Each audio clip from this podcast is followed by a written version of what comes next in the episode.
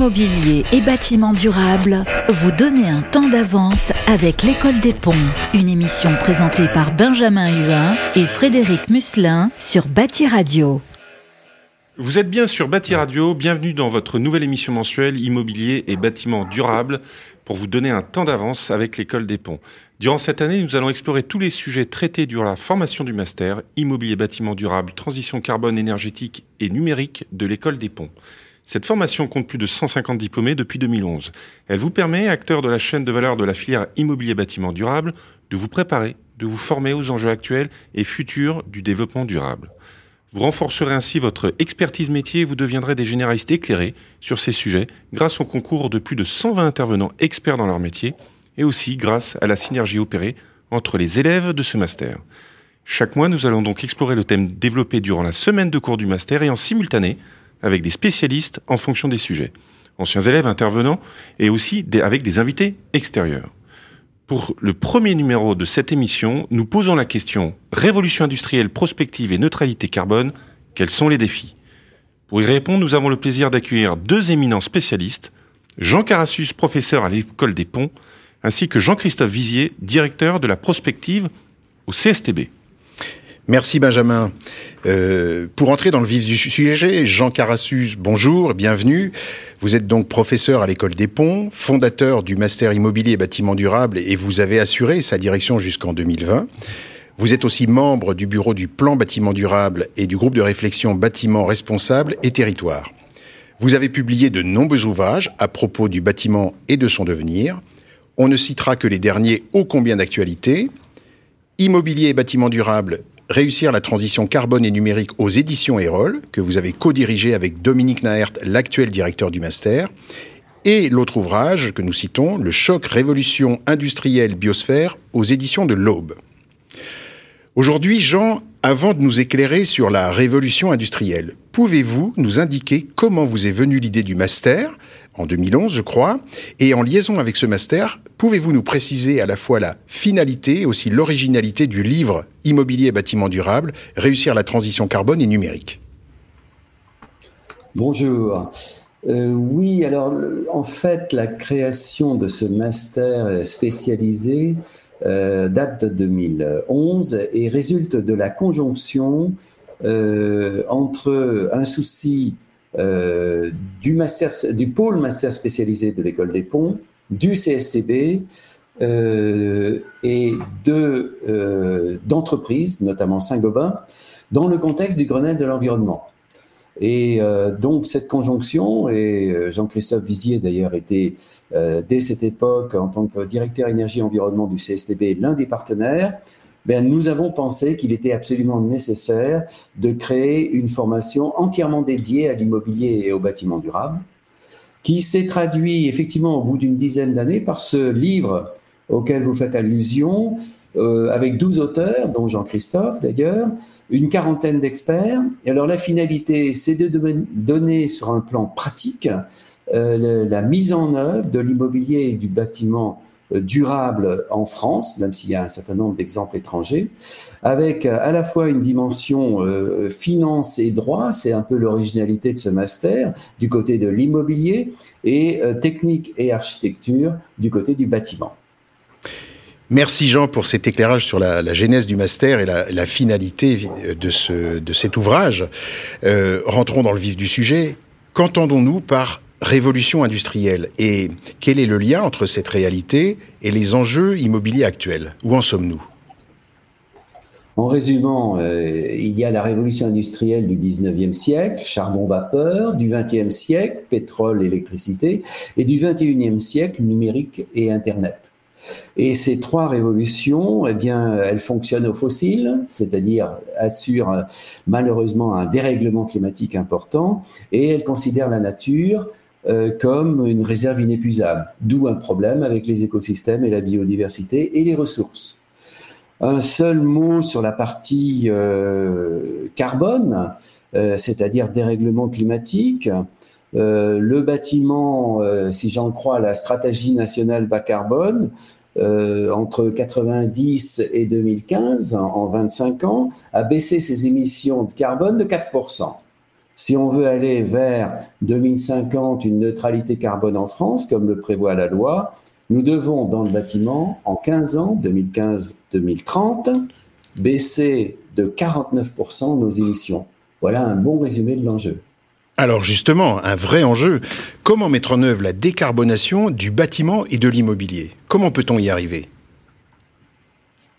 Ben, La complexité, c'est qu'il faut rentrer dans le détail de l'ensemble de la chaîne de valeur, comme vous avez dit tout à l'heure, immobilier et bâtiment, c'est-à-dire construction, rénovation, gestion, utilisation.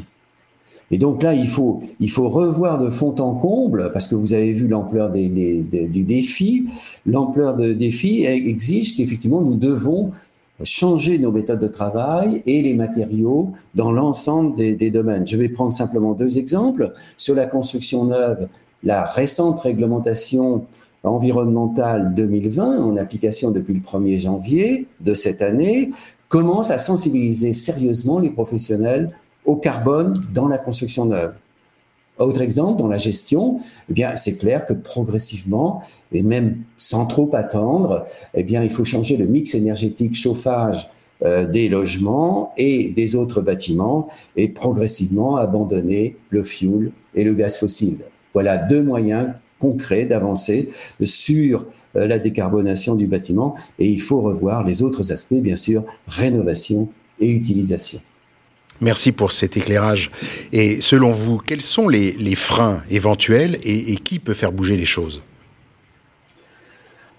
Les freins sont, à mon avis, essentiellement culturels et compétences.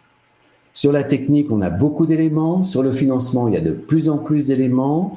Sur les institutions, finalement, ça commence à bouger de manière sérieuse. Par contre, au niveau des modes de raisonnement et des modes de gestion et des modes de consommation, c'est-à-dire ce qu'on peut appeler l'aspect culturel, là, ça bouge très lentement. Et euh, tant du côté euh, de l'offre que du côté de la demande.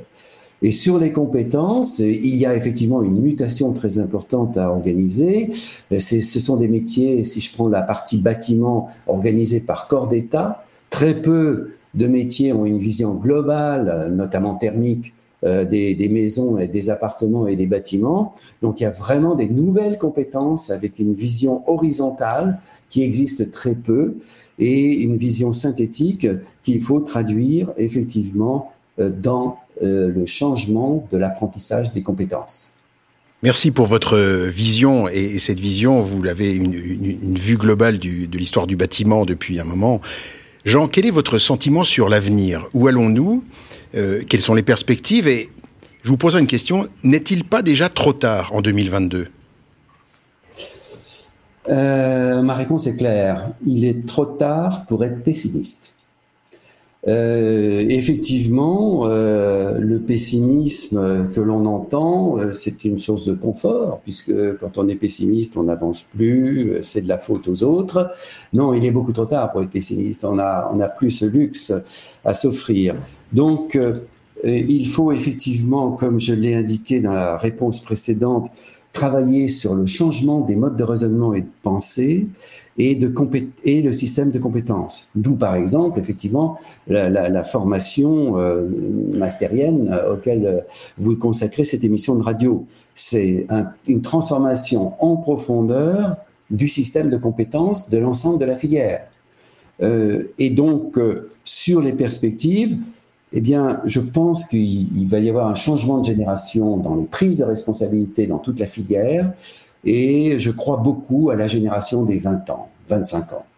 Ils sont dans un dispositif, si j'en crois, les, pétitions qu'ils signent dans leurs écoles ou dans leur état d'esprit, ils sont vraiment beaucoup plus convaincus que les générations anciennes de l'urgence climatique et naturelle, biodiversité. Et je pense qu'avec leur sensibilité, ils vont progressivement, mais de manière assez radicale, changer tout le dispositif progressivement. Merci Jean pour votre optimisme raisonné et pour cet éclairage orienté sur la révolution industrielle, l'histoire du bâtiment et les enjeux bas carbone. À présent, nous allons explorer les enjeux en termes de prospective et de neutralité carbone. Oui, merci Frédéric. Jean-Christophe Vizier, bonjour. Vous êtes euh, donc directeur de la prospective au CSTB, après avoir été son directeur énergie et environnement. Vous avez participé à l'émergence des concepts de bâtiments basse consommation énergie positive et bas carbone en animant les groupes de travail qui ont conçu les labels associés. Vous animez aujourd'hui le travail de prospective collective Imaginez ensemble les bâtiments de demain, piloté par le CSTB et l'ADEME. Au sein de notre master, vous êtes intervenant et co-responsable de la semaine Transition énergétique, troisième révolution industrielle, immobilier, bâtiment. Vous présidez également son comité scientifique et pédagogique depuis son origine. Alors, pour entrer dans le vif du sujet, qu'entendons-nous par prospective et pourquoi en faire quand on parle d'immobilier et de bâtiments durables? Quand on parle d'immobilier et de bâtiments durables, il y a un mot qui apparaît, c'est durable. Alors, durable, ça revient à se poser une question. Il faut se poser cette question, est-ce que ce que je fais aujourd'hui gardera son sens demain? Est-ce que quand je regarderai ce que j'ai fait, je me dirai, c'était pas idiot? Alors, aujourd'hui, si vous construisez ou que vous réhabilitez un bâtiment, il sera probablement dans un état à peu près similaire dans 20 ans, dans 25 ans. Et donc vous devez vous poser la question suivante. Quel sera l'usage de ces bâtiments dans 20 ans, dans 25 ans? Correspondra-t-il bien aux besoins de l'époque? Alors quand on fait de la prospective, l'enjeu, c'est donc de pouvoir agir aujourd'hui en gardant les yeux ouverts sur ce que pourraient être les futurs possibles. La prospective, ce n'est pas prédire l'avenir. Ça, c'est Madame Soleil qui fait ça.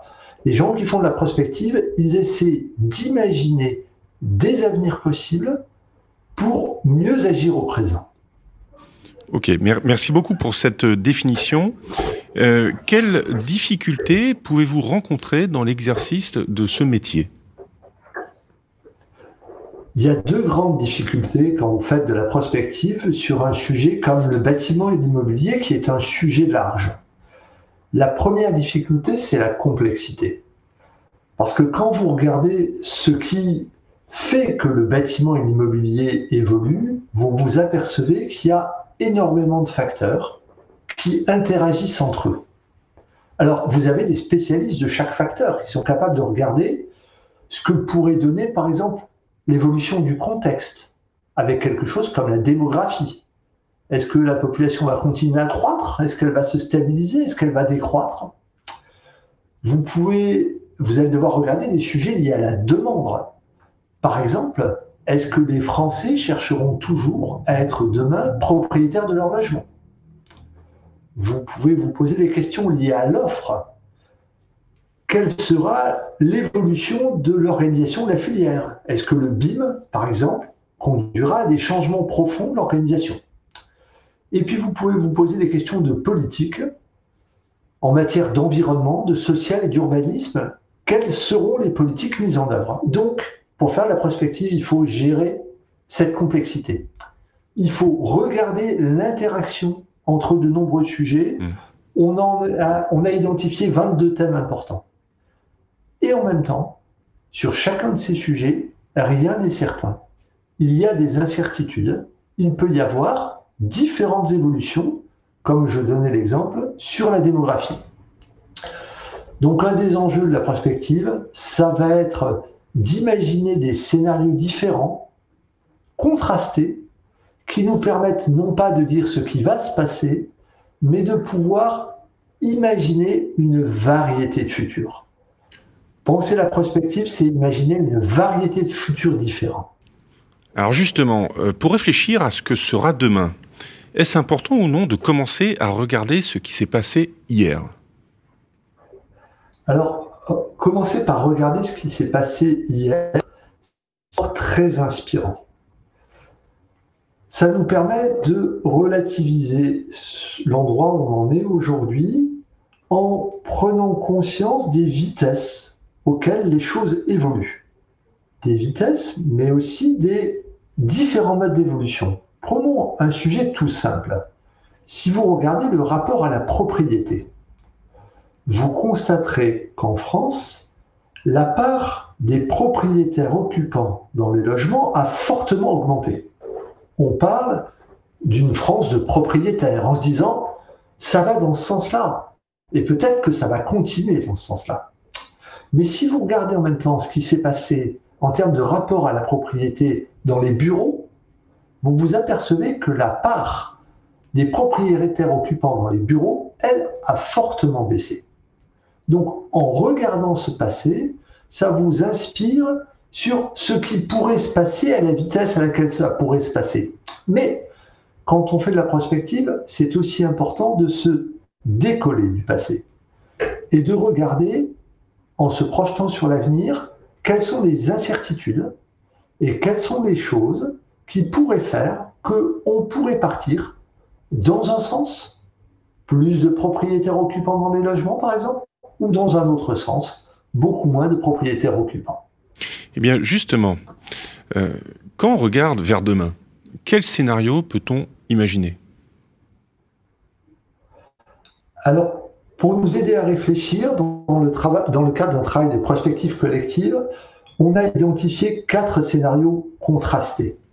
Alors, ces scénarios, si vous voulez les voir dans toute leur euh, euh différence, vous allez sur le site www.bâtimentdemain.fr. Alors, décrivons-les rapidement. Le premier scénario, on l'a appelé difficile de tout faire. L'idée, c'est que malgré tous leurs efforts, les acteurs ont du mal à gérer les transitions rapides en matière de démographie, d'environnement et de social. Dans le deuxième scénario, qu'on a appelé le bâtiment comme un service, on voit que les enjeux environnementaux conduisent à construire moins et à utiliser mieux les bâtiments. Et ceci est fortement facilité par l'utilisation du numérique. Le troisième scénario qu'on a euh, imaginé, qui s'appelle rééquilibrage, c'est un scénario où la population se répartit différemment sur le territoire et où la démographie est très On a atteint et dépassé le pic de population. À ce moment-là, la dynamique de l'immobilier est profondément modifiée. Enfin, le quatrième scénario, qu'on a appelé pénurie, c'est un scénario où des contraintes sur les ressources en matériaux, en personnel, notamment du fait du vieillissement de la population, ou en finance conduisent à une vraie difficulté pour le bâtiment et l'immobilier. Vous voyez, quatre scénarios, quatre imaginaires différents pour penser ce que pourraient être les futurs. L'enjeu, c'est une fois qu'on a regardé ces futurs, c'est de se dire, et maintenant, comment j'agis aujourd'hui pour ne pas regretter demain la manière dont j'aurais agi? Merci, merci Jean et, Jean-Christophe, merci messieurs pour vos éclairages passionnants. Pour résumer, les défis sont nombreux, nous l'avons vu, mais nous avons les outils et les méthodes pour y faire face, et il est urgent de se les approprier. Et bien sûr, nous vous retrouvons cette semaine au Master Immobilier et Bâtiments Durables de l'École des Ponts pour approfondir ces thèmes passionnants. Nous rappelons à nos auditeurs la parution de l'excellent livre Immobilier et bâtiments durables, réussir la transition carbone et numérique aux éditions Erol. Cet ouvrage, écrit en collaboration avec le master du même nom, reprend son programme. Nous vous invitons à le lire. Vous trouverez également toutes les informations de notre master sur le site de l'École des Ponts, écoledesponts.fr. Oui, effectivement, euh, Frédéric, euh, il ne faut pas hésiter à aller sur le site de l'école des ponts pour prendre toutes les informations nécessaires pour nos auditeurs et auditrices qui seraient intéressés pour suivre cette formation. Cette émission s'achève. Nous vous donnons rendez-vous le mois prochain pour le deuxième numéro de votre émission, durant laquelle nous répondrons à la question suivante du quartier La Ville Durable. Quel urbanisme pour demain? À bientôt. À bientôt. Immobilier bâtiment durable avec l'école des ponts, une émission à réécouter et télécharger sur Bâti Radio et sur toutes les plateformes de streaming.